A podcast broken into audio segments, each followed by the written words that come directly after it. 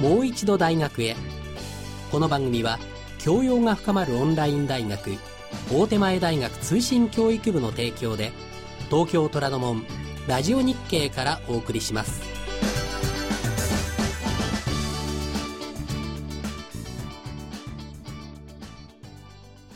皆さんこんばんは。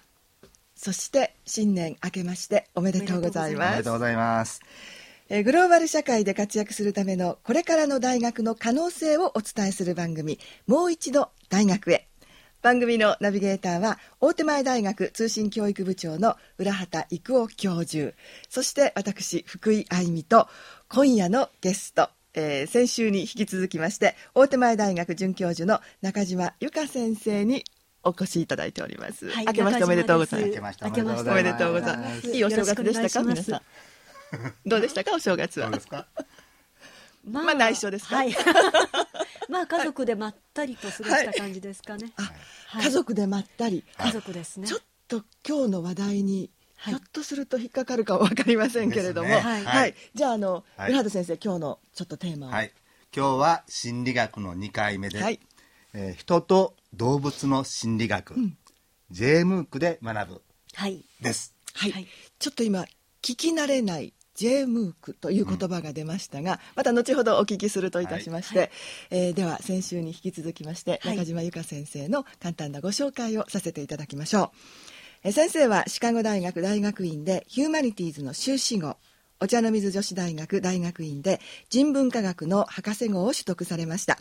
目標達成における心理そしてもう一つ動物飼育と子どもの心の発達について研究をなさってらっしゃいます、はい中島先生、はい。この人と動物の心理学、はい。ねはい。どういう心理学ですかね？えーとですねこの人と動物の絆ヒューマンアニマルボンドはいっていう研究なんですけれどもねあのこの動物って例えばねあのクマとかライオンとかの野生動物ではなくって、あるいは牛とかね馬とかの産業動物でもなくって、まあ、いわゆるペットですね、お家で飼ってるあの動物と人の関係っていうことなんですね。まあねあの動物飼ってると癒されるっていうかねなんか辛いことがあってもね猫抱いてたりこう犬と一緒にね遊んでたりなんかしたら癒されるっていうことありますよね。そうですね。はい。ちなみに、はい、お二人は？飼ってらっしゃいますか、はい。もちろん。なんか別のもの飼ってるって言わないでくださいね。浦畑先生だったら言いそうですからね。いやいや。犬です。はい、可愛らしいワンちゃん。はい中島先生は、はい、私もあの母が犬飼ってて、はい。でそれであの一緒によく遊んでます。ああじゃあまあそういったペットと人間の、はい。まあなんていうんですか心の交流みたいなこそうとでね。ですすね。まあ、はい。その癒されるっていうのはなんとなく分かってたし、まあ、古代からも乗馬療法って馬に乗ってあの心身の傷を癒すっていうのはあったんですけどもね、まあ、最近そういう家庭にいるペットがどう人の体や心を癒してくれるのか元気にしてくれるのかっていうことをあの研究され始めたんですね。面白いね分野ですね。はい。そういう研究っていうのは、はい。私たちもし学ぼうと思ったら、はい。学ぶことは可能なんですかね？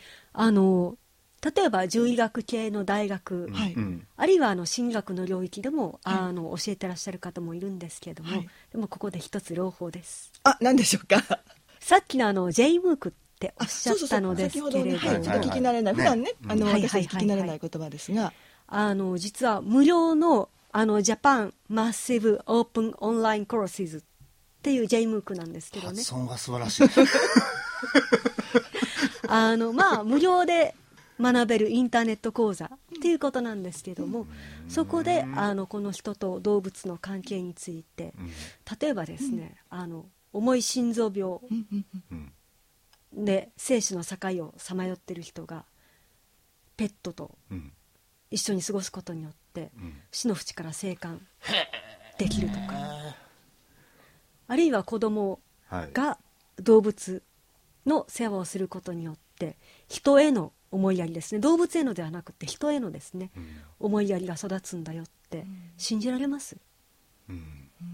まあでも実際にあの心理学のはい。実証でですね実際に研究でうん。それが明らかになっているのですね。えー、すごいですね、はい。ぜひ、うん。受けてみたいですねその J ムーク。はい、はい。ありがとうございます、はい、その J ムークというのは、はい。誰でもアクセスすればいいんですか？そうなんです、はい。あのインターネットでですね、はい。人と動物の心理学って入れてポチッとこう、はい。検索していただければですね、多分あの一番最初に昨日私やってみたんですけどね、はい。はい。あの一番最初に出てきたのでそれをこうポチッとクリックしていただくと、あのどんなことをやっているのか、はい。っていうことについてあのずらずらずらっと見ることができますね。はい。でその中はい。に中島先生のも入っている、あ私のが入ってるんトップ。ですそれがそれがもう私のなるほどなるほど。私のページです。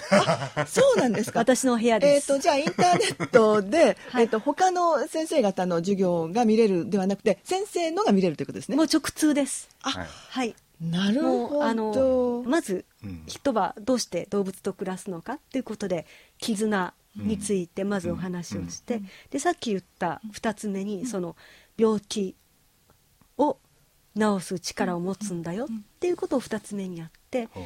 でもやっぱりいいこと光があったら必ず影もありますよね。うん。なので例えばペットロスとかねあの飼っていた動物を亡くしてしまうこととか、うん。あるいはこうね問題行動いろいろありますよね。ええ。あの例えばうるさかったり、はい。例えば粗相してしまったり、物を壊したりっていう問題行動、うん。どうしてかなっていうことについて学びます。でそして4つ目にじゃあ私たちが持ってる人と動物の絆っていうのをどうやって子どもたちに伝えていくのかな？うんっていうことがこのコースですね。はい。どうやって伝えるんですか？そうですね。やっぱりあの大人がうん。ちゃんと動物との絆の結び方を例えばですねちゃんと世話をしてあげるんだ、うん。子供ってうん。やっぱり大人が世話をしてあげないとうん。わからないんですね。でわからないこともないけれどもでも大人が手本を示してあげる、うん。あるいはこう病気になった時に、うんああでやっぱり放っておくのではなくって心配する姿、うん。でそれで動物病院に一緒にうん。連れていく姿うん。から子供って、うん。あ命って大事なんだな、命ってゲームじゃないんだなって、あのもう一回リセットしたらできるわけじゃないんだなっていうことを学んでいくんですね。なので絆の結び方って、大人がどう動物に接するのかそれを伝えていくのが大事なんですね。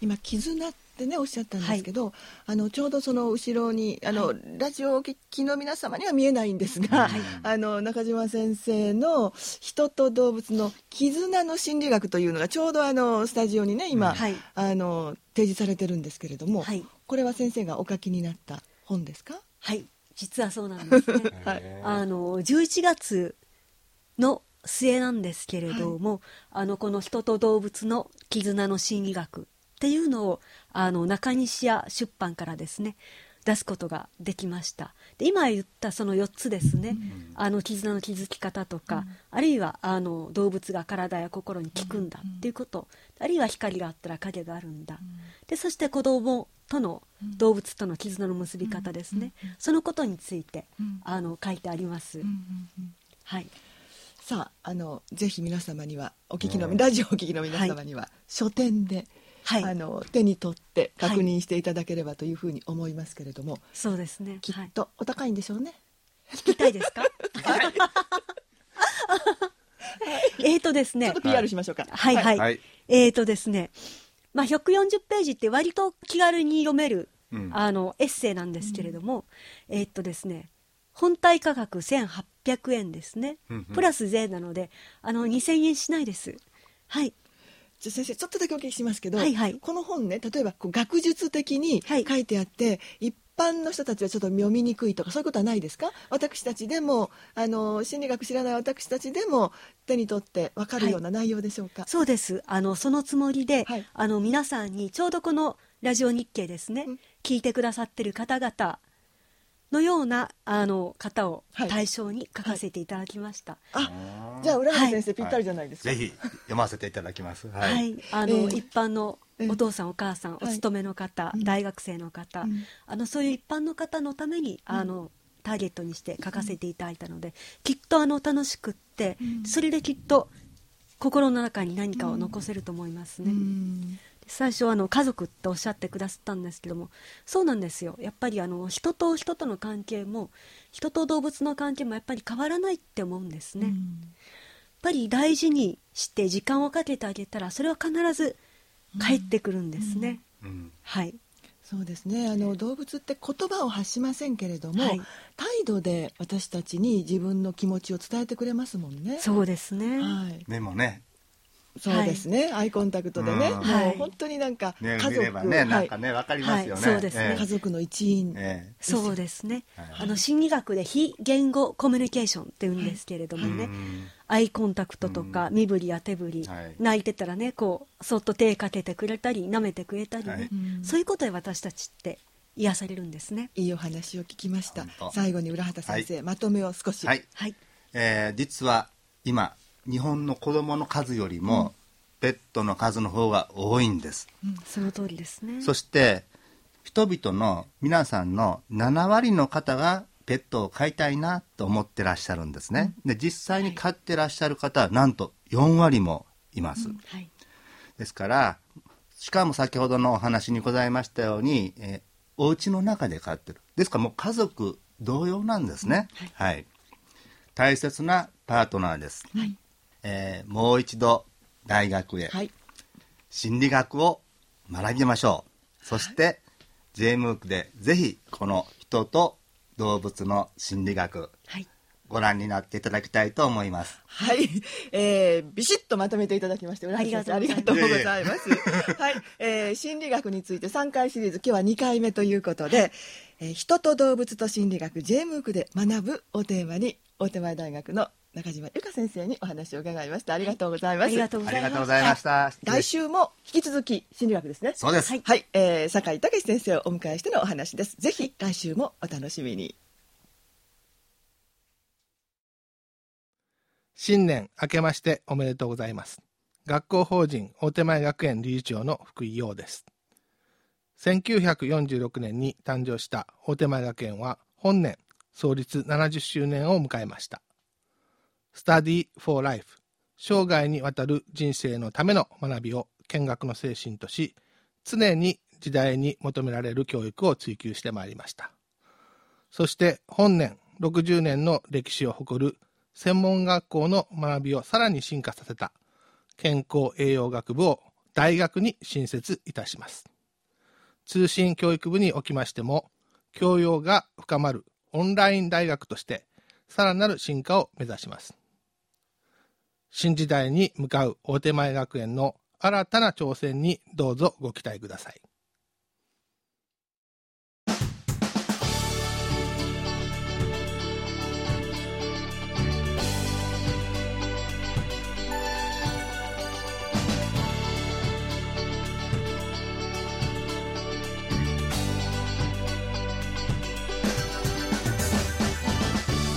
もう一度大学へこの番組は教養が深まるオンライン大学大手前大学通信教育部の提供で東京虎ノ門ラジオ日経からお送りしました。